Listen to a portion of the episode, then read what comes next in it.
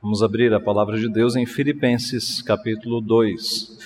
Filipenses, capítulo 2, versos 12 a 18.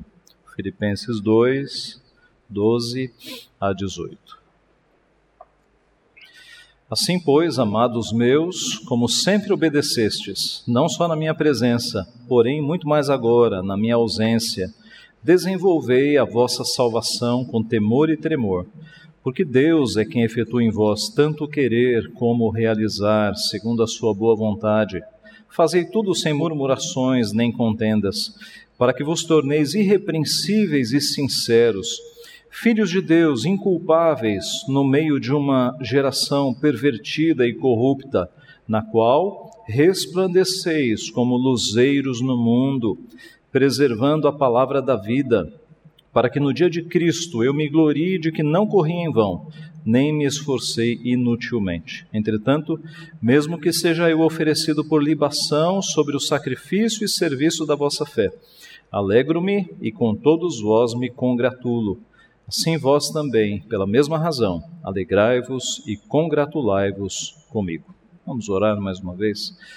Pai Santo, nós te louvamos mais uma vez por tudo que o Senhor é e tudo que o Senhor tem feito na vida do teu povo. E nesta hora, quando nós temos a tua santa palavra diante dos nossos olhos, nós pedimos, Pai, com humildade, que o Senhor nos abençoe, que o Senhor abra a nossa mente, o nosso coração, para que não seja um homem falando, ó Pai, mas para que seja o Senhor mesmo, utilizando o homem finito para falar poderosamente aos corações. O Senhor conhece cada um que está aqui e o Senhor sabe exatamente o que cada um precisa receber. Por isso nós pedimos que o Senhor nos alimente, que o Senhor nos dê, ó Pai, a, o ensino da tua palavra, aquilo que nós precisamos aprender nesta manhã, e que o teu Santo Espírito, Pai, coloque esta palavra no nosso coração, no mais profundo do nosso ser. Nós pedimos e te agradecemos humildemente, em nome de Jesus. Amém. Meus irmãos, o nosso estudo é, cronológico, sequencial do Novo Testamento, nós chegamos no final da vida de Paulo, quando ele está numa prisão né, em Roma. Ele havia passado por outras prisões. Esta prisão de Roma é diferente agora. Né? Ele está, foi permitido a ele é, ficar preso em uma casa que ele mesmo alugara e isso na companhia de um soldado. Então, a guarda pretoriana, que eram soldados, eles se revezavam ali em turnos, em escalas, em guardas, né, para cuidar deste prisioneiro. Havia uma privação de liberdade, ele não podia sair dessa casa, né, mas era muito melhor do que estar numa cela, como no passado ele fora preso, uma cela romana que era terrível mas ele ainda está em privação de liberdade e sabemos que desta prisão domiciliar ele vai para a morte. Atos não, não narra a morte dele, mas referências históricas posteriores nos mostram que ele foi finalmente decapitado, por amor ao Evangelho. Mas nós podemos imaginar Paulo nesta prisão domiciliar, é, preocupado, pensando no povo de Deus que estava espalhado por aquelas cidades, nas igrejas. É nesta prisão que o apóstolo Paulo escreve quatro cartas, as chamadas cartas da prisão, que são Efésios, Colossenses, Filipenses e Filemão. Filipenses tudo indica, por algumas palavras que ele usa na carta, foi a última dessas quatro cartas da prisão. Ele a escreveu ali mais ou menos em 61 depois de Cristo. Tá? É, essa é uma carta muito impressionante, tá? há uma ênfase nela muito bonita que daqui a pouco nós falaremos sobre. Mas o nosso ponto aqui é justamente a, esta preocupação de Paulo para com as igrejas, mostrando como é que os crentes agora viverão, especialmente na ausência do apóstolo Paulo. Né? porque agora ele não estará mais presente visitando as igrejas, ele estará agora, de fato, ausente. E os filhos têm que amadurecer, os filhos têm que aprender a andar com as próprias pernas. Esse é o tom do apóstolo Paulo aqui, né, nesta carta. Essa carta pode ser dividida em sete partes. Capítulo 1 os dois primeiros versículos das saudações, depois no capítulo 1, do 3 ao 11, uma mensagem de abertura, no capítulo 1, 12 até 2:30, a verdade do evangelho, capítulos 3 e o comecinho do capítulo 4, a verdade sobre os erros, depois no capítulo 4, do 2 ao 9, exortações, no final da carta, agradecimentos e saudações finais. É, nós não vamos pregar a carta inteira, mas apenas este trecho aqui, que está mais ou menos no meio da carta, né, o, o texto que nós lemos, que vem logo após o famoso e conhecido trecho dessa carta, quando Paulo fala sobre o esvaziamento de Cristo. A ideia de que Cristo ele esvaziou-se da sua glória, ele assumiu uma forma de servo para, como servo, viver entre nós. Uh, Paulo começa esse assunto motivado pelo tema da humildade. Não cabe arrogância e soberba nos filhos de Deus, porque nós temos um Senhor que foi justamente o contrário. Ele saiu da sua glória, ele esvaziou-se da sua glória para viver como servo entre nós. Então, o fluxo do pensamento aqui é justamente esse. Se nós temos um Salvador que a si mesmo se esvaziou da sua glória, assumiu forma de servo, se humilhou, tornou-se obediente até a morte e morte de cruz, como é que nós devemos viver? Diante de um Senhor que fez tudo isso, como é que nós viveremos agora diante disso? Né? O texto que eu mencionei do esvaziamento de Cristo é o capítulo 2, dos versos 5 ao 11. E a ligação entre esses versículos está nessa conjunção do verso 12. Assim, pois, o pois é o que faz essa ligação. Porque Cristo se esvaziou, assumiu forma de servo e viveu entre nós, é que agora nós temos que viver de uma forma diferente. Essa é a questão para nós nesta manhã. Como é que nós devemos viver, considerando que nós temos um redentor que fez tudo isso em nosso favor? Primeiro, versos 12 e 13, desenvolvendo a nossa salvação. Desenvolvendo a nossa salvação. O nosso texto começa com assim, pois, que é justamente a ligação com os versos anteriores, amados meus. Note como Paulo se dirigia aos irmãos lá em Filipenses, e não apenas a eles, né? Ah, o ponto é que Paulo era extremamente amoroso, gentil, cortês para com os crentes. Como sempre obedecestes, não só na minha presença, porém muito mais agora na minha ausência, desenvolvei a vossa salvação com temor e tremor. É como se Paulo dissesse: Vocês sempre me obedeceram enquanto eu estive aí com vocês.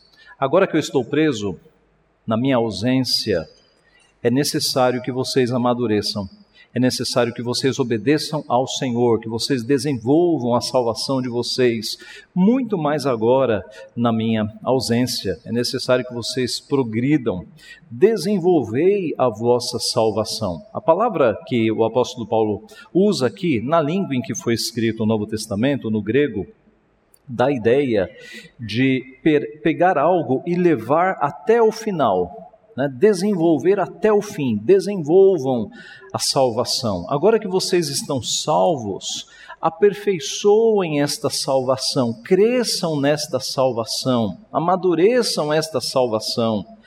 E salvação aqui, irmãos, não é no sentido de que a salvação somos nós que produzimos. Isso iria contra toda a palavra de Deus, né? A Bíblia diz que ao Senhor pertence a salvação. Mas é nesse sentido, vocês já foram salvos e vocês devem agora progredir. Vocês devem sair do, do leite e devem partir para alimentos mais sólidos, tal qual uma criança deve desenvolver-se. Salvação aqui está mais no sentido de santificação, né? Santificação. Salvação na Bíblia, vocês sabem, tem diferentes significados. Salvação, quando é empregado no passado, tem o sentido de justificação, um ato na cruz. Cristo morreu para nos justificar. Salvação, quando é empregado no tempo presente, vocês estão sendo salvos, é sentido de santificação. E salvação, quando é empregado no futuro, e Paulo às vezes usa salvação como algo a ser consumado, é glorificação. Tá? justificação, santificação, glorificação. Por vezes é salvação que é usado. E, e não está errado. Por que não? Porque há um sentido em que nós já somos salvos, mas estamos sendo salvos ainda. Não me entenda mal. Aquele que foi salvo por Cristo, se morrer agora, está salvo, está com Cristo. Mas há um sentido de que nós ainda estamos vivendo. E a ressurreição, por exemplo, não chegou até nós. Então, nós falamos em salvação completa a partir do momento em que a pessoa é eleita, vive, morre e é ressuscitada.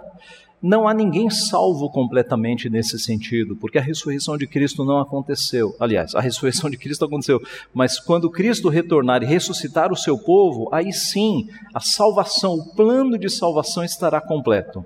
Então, há um sentido em que nós ainda estamos sendo salvos, no sentido de que o nosso corpo que ainda tem pecado, ele precisa passar por uma restauração. E essa restauração começa na nossa morte, porque o nosso corpo vai para a terra e o espírito volta para Deus. Mas ainda está faltando algo. Quando Cristo retornar e ocorrer a ressurreição dos mortos, o nosso corpo vai se encontrar com o nosso espírito novamente. E assim haverá uma transformação. 1 Coríntios capítulo 15 detalha uma transformação e ali você tem então a, a consumação, a uh, o aspecto completo da nossa salvação.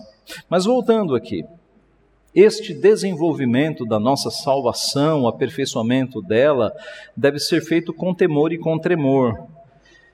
O, qual é o significado disso?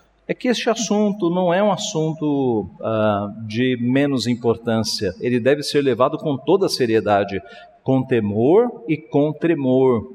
É como se Paulo dissesse: Ei, levem isso a sério, Levem isso a sério. Não brinquem com a salvação de vocês. Não brinquem no processo de salvação. Agora que eu estou ausente, se preocupem, desenvolvam a salvação de vocês, amadureçam, progridam na fé. Não é assunto para brincadeira. Agora que vocês estão salvos, preocupem-se em aperfeiçoamento. Paulo fala sobre isso em outra carta, quando ele diz que o objetivo nosso como discípulos de Cristo é crescer de uma forma até atingir a estatura do varão perfeito. O que ele está falando? Nós temos que crescer de uma forma que cada vez mais nós cheguemos no padrão de Cristo. Nós nos pareçamos cada vez mais com Jesus Cristo. A estatura, a altura do varão perfeito que é Jesus Cristo. Logo, irmãos, não dá para brincar de ser crente. Não dá para fingir ser crente. Não dá para ser crente no domingo e aí na segunda-feira você deixa, digamos, a sua, a sua capa de crente em casa e no seu trabalho você é outra pessoa. Tá? O discípulo de Cristo, ele o é 24 horas por dia, sete dias por semana. Ele está preocupado em crescer cada vez mais na fé, você não pode estacionar na vida cristã, você tem que estar sempre progredindo, sempre crescendo nos ensinamentos do Senhor. E aliás, um bom teste para saber se você é um crente verdadeiro mesmo são as perseguições. Tá? Se você é crente e nenhum amigo se afastou de você, se nenhum familiar se afastou de você, se você não tem oposição nenhuma na tua vida por você ser crente, das duas, uma. Ou você está cercado de crentes apenas, você não tem nenhum não crente ao teu redor, o que é algo meio difícil, não é? Porque nós trabalhamos, nós estudamos. Ou você não está demonstrando que é um crente verdadeiro. Por quê? A partir do momento que você começar a viver como Cristo quer que você viva, uma vida diferente, alguns amigos vão se afastar de você. Vão te fazer convites, você não vai aceitar, vão convidar de novo, você não vai aceitar, eles vão acabar se afastando. Algumas pessoas da tua família não vão aguentar mais o teu jeito de falar e vão acabar se afastando. Então, uma evidência de que nós estamos no caminho certo é justamente a perseguição. Por quê? Porque Cristo foi perseguido e os seus discípulos naturalmente são perseguidos também. Então é com temor e com tremor, é com seriedade porque Deus é quem efetua em vós tanto querer como realizar, segundo a sua boa vontade. para que ninguém dissesse ou pensasse que a salvação depende de nós, ao ler desenvolver a vossa salvação, o apóstolo Paulo deixa bem claro: é Deus quem efetua em vós tanto querer como realizar. Tá? Às vezes esse versículo é usado fora do contexto, separadamente, mas o ponto aqui é que Deus é quem efetua em vós tanto querer como realizar, está ligado ao versículo anterior pela conjunção porque. Tá? Desenvolver a vossa salvação com temor e tremor, porque Deus é quem efetua tanto em vós como o querer e o realizar. Então, irmãos, desenvolvam a salvação sabendo que não depende inteiramente de vocês, depende de Deus, porque é Deus quem efetua em vós tanto querer como realizar. Em outras palavras, o leitor não deve pensar assim: puxa, agora ficou difícil, eu vou ter que desenvolver a minha salvação, como é que eu faço isso? Paulo acrescenta: é Deus quem efetua em vós, tanto o querer como o realizar. Pastor, como é que eu vou como é que eu vou poder desenvolver a minha salvação? Eu nem sei se eu quero isso. Opa, é Deus quem efetua em vós tanto o querer como o realizar. De forma que quando eu falo para os irmãos que a salvação deve ser desenvolvida, que você tem que se aproximar mais de Deus, você tem que crescer na fé. E isso, se o teu coração se anima de alguma forma, mas você pensa, puxa, eu preciso, eu preciso desenvolver mesmo, saiba que é Deus operando no teu coração tá? É Deus. Se você não fosse de Deus, isso não aqueceria o teu coração. Desejo por santificação, desejo por querer mais as coisas de Deus não vem de nós. Nós somos mortos espiritualmente. Isso vem de Deus. Se essas coisas produzem algo no teu coração, é porque Deus já está operando. É Deus quem efetua em, vós tanto o querer, Ele é quem mexe na nossa vontade. Ninguém por vontade própria busca a Deus. Se alguém está buscando a Deus, é porque Deus começou um trabalho no teu coração. Nós o amamos porque Ele nos amou primeiro. Parece que nós estamos buscando, mas na verdade é Deus que já começou a mexer no teu coração para que você o busque. Deus tem planos, Deus alcança pessoas, Deus nos trouxe para cá.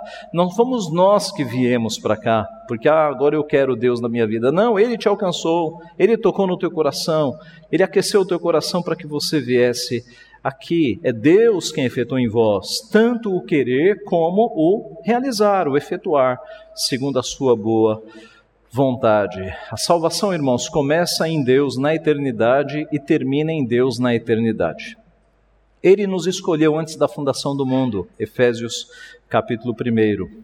E ele nos glorificará depois da consumação de todas as coisas, Romanos capítulo 8, versos 29 e 30, que dizem o seguinte, aliás: Porquanto aos que de antemão conheceu, também os predestinou para serem conformes à imagem de seu filho, à medida da estatura do varão perfeito, a fim de que ele seja o primogênito entre muitos irmãos. E aos que predestinou, a estes também chamou, e aos que chamou, a estes justificou, e aos que justificou, a estes glorificou. Eternidade a eternidade. Na eternidade ele nos escolhe, na eternidade ele nos glorifica. Mas, pastor, e como é que a gente desenvolve a salvação? Ora, obedecendo a Cristo, crescendo no conhecimento de Deus, praticando aquilo que você aprendeu na, na sua vida, gerando o fruto do Espírito.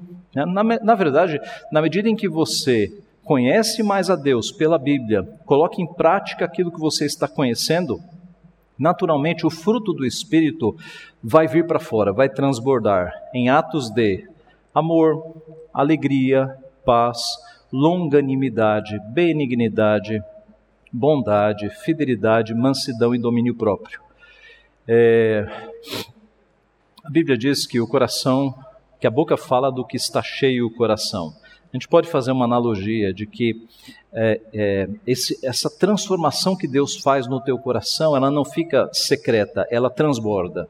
Ela transborda em atos de amor, paz, alegria, longanimidade, o fruto do Espírito. Então, concluindo este primeiro ensino, ou essa primeira resposta, Se nós temos um Senhor que a si mesmo se esvaziou, assumiu forma de servo, tornou-se obediente até a morte e morte de cruz, como é que nós devemos viver? A primeira resposta é: nós devemos viver não estacionados na fé, mas desenvolvendo a nossa salvação. Segunda resposta, fazendo tudo sem murmurações e nem contendas. Verso 14: Fazei tudo sem murmurações nem contendas. Nós sabemos o que é murmuração, é reclamação. É você está sempre reclamando, reclamando, nunca nada está bom. E Deus condena a murmuração muitas vezes na Bíblia. Deus não se agrada de pessoas que passam a vida em murmurar.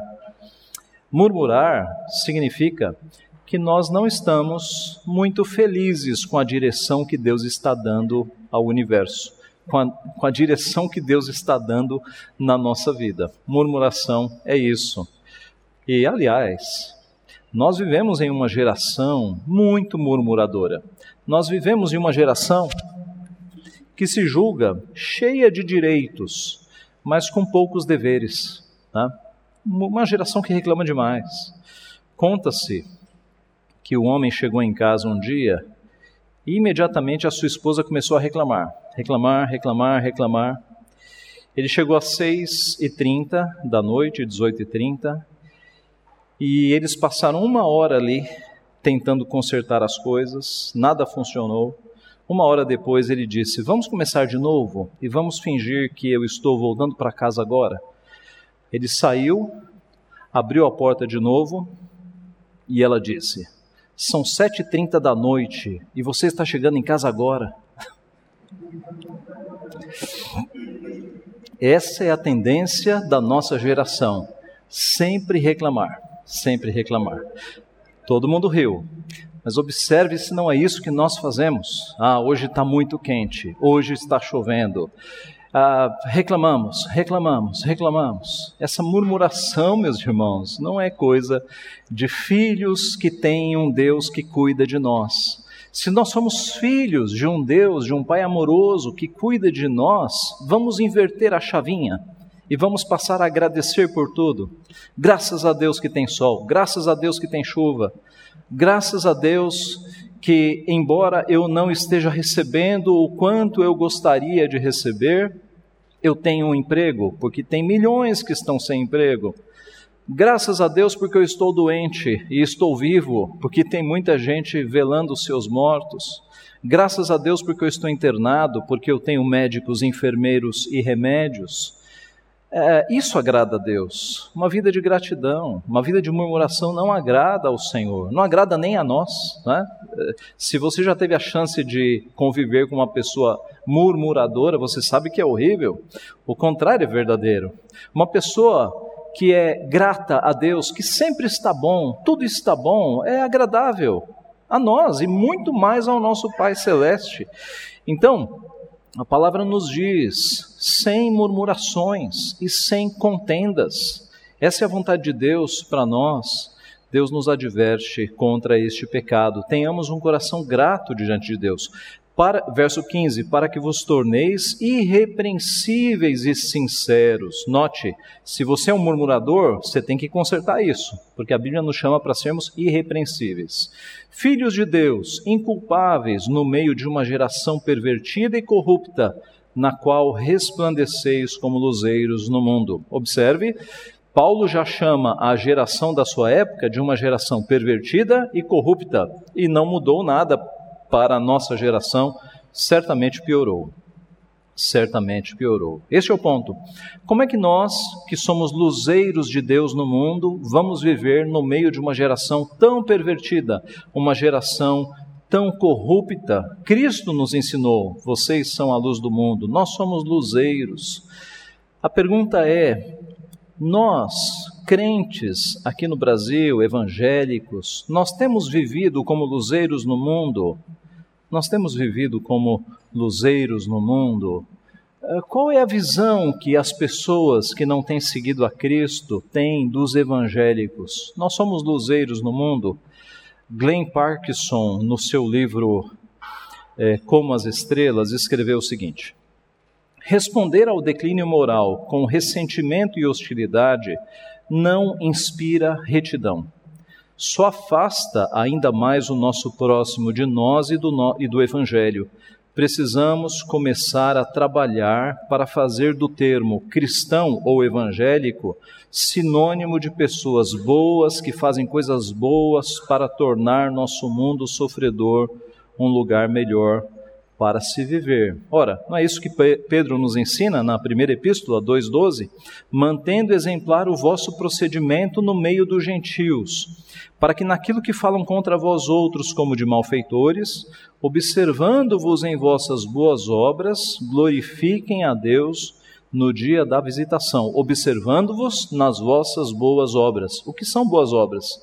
É tudo que nós fazemos que glorifica o nosso Deus, atos de obediência, de amor ao próximo, de ajuda às pessoas, de causas em que nós entramos para minimizar um pouco do sofrimento deste mundo.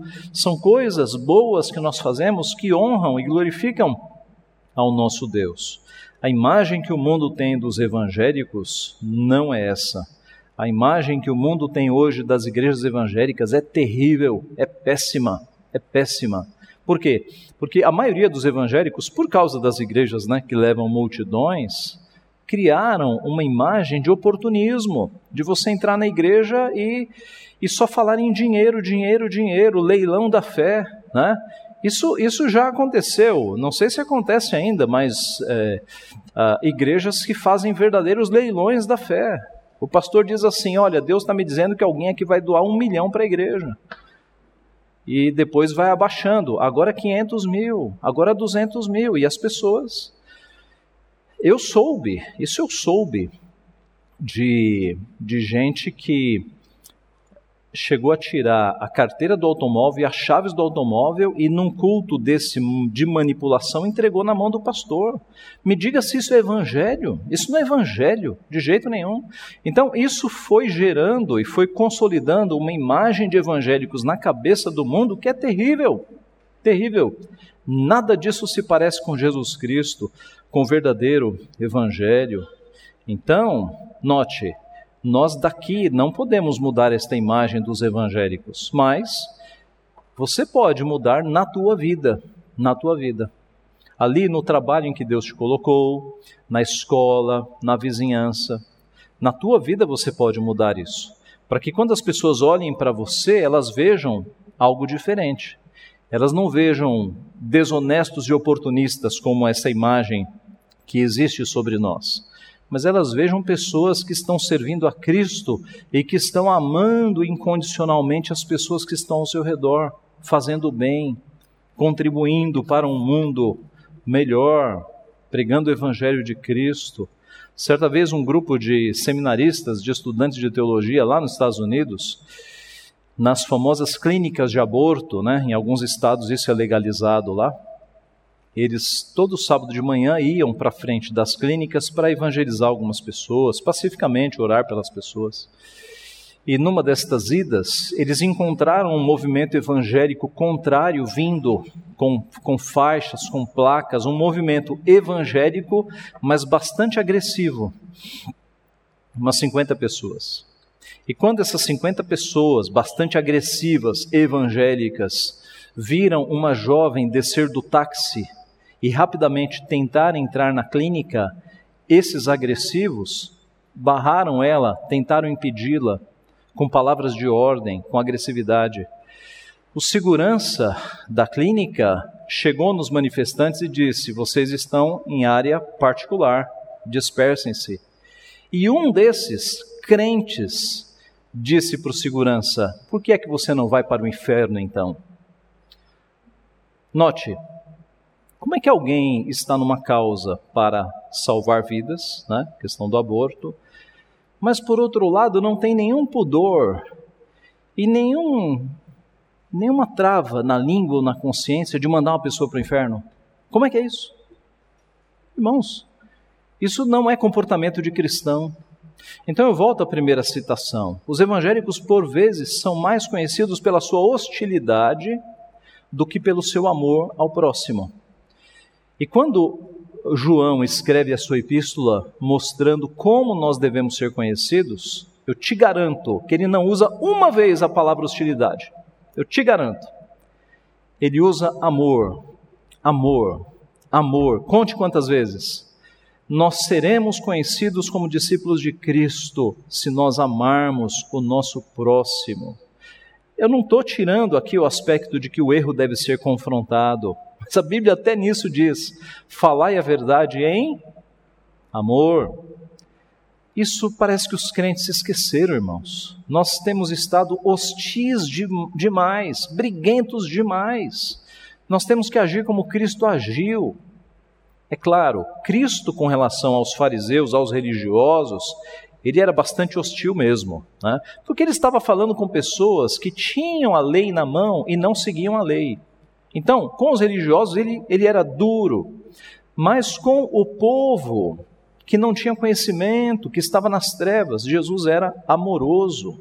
Todo aquele que chegava a Jesus, ele acolhia com amor. Esse é o exemplo que nós devemos seguir. Nós seremos conhecidos, nós seremos identificados com Cristo, eu repito, não sendo hostis, mas sendo amorosos. Amorosos. Esse é o nosso caminho preservando a palavra da vida, para que no dia de Cristo eu me glorie de que não corri em vão, nem me esforcei inutilmente. Em outras palavras, Paulo anseia que quando ele estiver na glória, ele possa olhar para trás e ver o progresso daqueles irmãos, o progresso daqueles irmãos.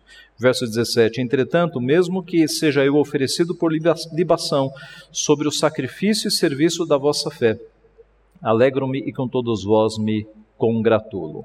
Ele está dizendo o seguinte: Mas, se eu não sobreviver para, para ver o progresso da fé, se eu for sacrificado, se eu morrer, né? ele usa aqui sacrifício, libação sobre o sacrifício e serviço da vossa fé. Mesmo que eu seja sacrificado, que eu me alegre em ter servido como instrumento do desenvolvimento da fé de vocês. Então, Concluindo esta segunda resposta, se nós temos um Senhor que a si mesmo se esvaziou e se entregou por nós, como é que nós devemos viver? Nós já vimos, desenvolvendo a nossa salvação e fazendo tudo sem murmuração nem contendas. Por fim, terceira resposta, alegrando-nos no Senhor, verso 18. Assim também vós, pela mesma razão, alegrai-vos e congratulai-vos comigo. Note, Paulo, mesmo ali numa privação de liberdade, uma cadeia domiciliar, ele tem alegria. Ele tem alegria. Se ele tivesse o vitimismo tão próprio da nossa geração, ele estaria reclamando, né? Estaria reclamando. Mas ele é um discípulo de Cristo, ele tem alegria no coração. E ele não só se alegra, como ele está dizendo aos filipenses: alegrem-se, não fiquem tristes porque eu estou preso. O evangelho não está em cadeias, ele escreve em outro lugar. Alegrem-se, alegrem-se. Assim também, pela mesma razão, alegrai-vos, congratulai-vos comigo. Parece que ele vai dar uma festa, né? Congratulai-vos. Ele está preso. Mesmo na cadeia. A palavra alegria, o, o tema da alegria é, uma, é, é, é um dos temas desta carta. Aliás, Filipenses é conhecida como a carta da alegria. 16 vezes nesta pequena carta aparece a palavra alegria. Como é que Paulo, numa prisão, poderia se alegrar? Ora, onde é que está a alegria de Paulo? Vá comigo para o capítulo 4, capítulo 4, do 4 ao 7. Onde é que está a alegria de Paulo? Como é que ele consegue? Capítulo 4, de 4 a 7. Alegrai-vos sempre no Senhor, outra vez vos digo, alegrai-vos. Seja a vossa moderação conhecida de todos os homens, perto está o Senhor. Não andeis ansiosos de coisa alguma, em tudo, porém, sejam conhecidas diante de Deus as vossas petições, pela oração e pela súplica, com ações de graças. E a paz de Deus, que excede todo entendimento, guardará o vosso coração e a vossa mente em Cristo. Vocês viram onde é que está a base da alegria de Paulo? Ora, quando nós estamos preocupados, ansiosos, em momentos difíceis, geralmente, se nós estamos carregando tudo isso nas nossas costas, o sorriso some do nosso rosto. Não é assim? A gente já não está tão alegre. Né? Geralmente é assim. Mas, quando as nossas preocupações e ansiedades são depositadas em Deus, como nós acabamos de ler aqui, né, no capítulo 4, não andeis ansiosos, porém sejam conhecidas diante de Deus, oração, e a paz de Deus guardará o vosso coração e a vossa mente em Cristo Jesus. Quando nós pegamos as preocupações e ansiedades e as dificuldades e colocamos em Deus em oração, a nossa mente e o nosso coração são guardados. Nós não temos mais este peso. Cristo prometeu: Vinde a mim, vós que estáis cansados e sobrecarregados, e eu vos aliviarei. O que é ser aliviado das preocupações, se não ter este peso retirado do nosso coração? Aí o sorriso volta ao rosto, aí você volta a ser uma pessoa alegre. Esse é o segredo da alegria do apóstolo Paulo. Este é o segredo que nós devemos seguir. Então, na medida em que você colocar os seus problemas em Deus, nas mãos de Deus por meio da oração, você naturalmente vai ser uma pessoa com paz, a paz que excede todo entendimento, e você vai ser uma pessoa mais alegre. Isto é que a palavra está nos ensinando aqui. Lembre-se de que Pedro e alguns apóstolos, lá em Atos 5, 41, foram presos, chicoteados, né? chicoteados, e eles saem da prisão regozijando-se por terem sido considerados dignos de sofrer afrontas pelo nome de Cristo. Como é que alguém sai de uma surra de chicotes feliz e alegre? Eu te digo, com a paz de Deus que excede a todo entendimento no coração. Observe que é, é possível ter alegria mesmo com sofrimentos físicos. É possível ter alegria mesmo numa situação de dificuldades no trabalho, na família. É uma alegria que não está condicionada a eventos passageiros da nossa vida, mas é uma alegria superior. Que mesmo numa cama de hospital você tem aquela alegria permanente. Eu estou aqui na cama de hospital, mas Deus é o meu Pai, Cristo é o meu Salvador. Eu estou, eu estou bem, eu estou feliz é uma alegria eterna, é uma alegria perene, é uma alegria fruto de filhos que não ficam suportando o peso do mundo nas suas costas, mas colocam este peso mediante a oração nos braços fortes do seu Pai. Aqui está o segredo. Então, alegrai-vos no Senhor, busquem paz no Senhor, refúgio no Senhor e assim vocês terão esta alegria. É a mensagem que nós temos aqui. É a terceira resposta, alegrando-nos no Senhor. Concluindo então, se nós temos um Senhor e temos um Senhor que a si mesmo se esvaziou, assumiu forma de servo, se humilhou, tornou-se obediente até a morte, morte de cruz, como é que nós devemos viver a partir disso? Desenvolvendo a nossa salvação, fazendo tudo sem murmurações nem contendas, alegrando-nos no Senhor. Algumas aplicações finais. Quatro. Primeiro, desenvolva a tua salvação. Não fique estacionado na fé, não fique parado na fé. Leia a Bíblia todos os dias, ore todos os dias, comprometa-se mais com os trabalhos da igreja, tenha compromisso. Envolva-se com missões, seja acompanhando, seja contribuindo. Não estacione na fé, desenvolva a tua fé para que daqui a um ano você seja mais crente do que você é hoje, e assim por diante. Não fique estacionado, progrida na fé, cresça diante do Senhor. Segunda, pare de murmurar, troque a murmuração por gratidão. Lembra da chavinha que eu falei? Pare de reclamar de tudo, passe a agradecer por tudo, seja grato a Deus por tudo que acontece na tua vida. Terceira aplicação, seja um luzeiro de Cristo no mundo.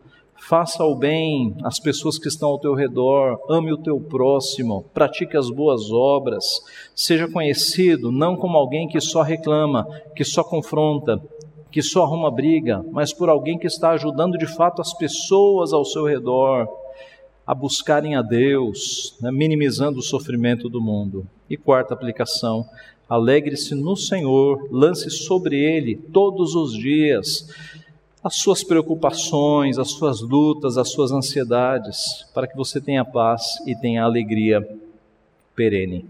A Bíblia diz que o coração alegre aformoseia o rosto. E as pessoas de fato vão reparar isso, essa alegria diferente em você, mesmo no meio de situações difíceis da tua vida.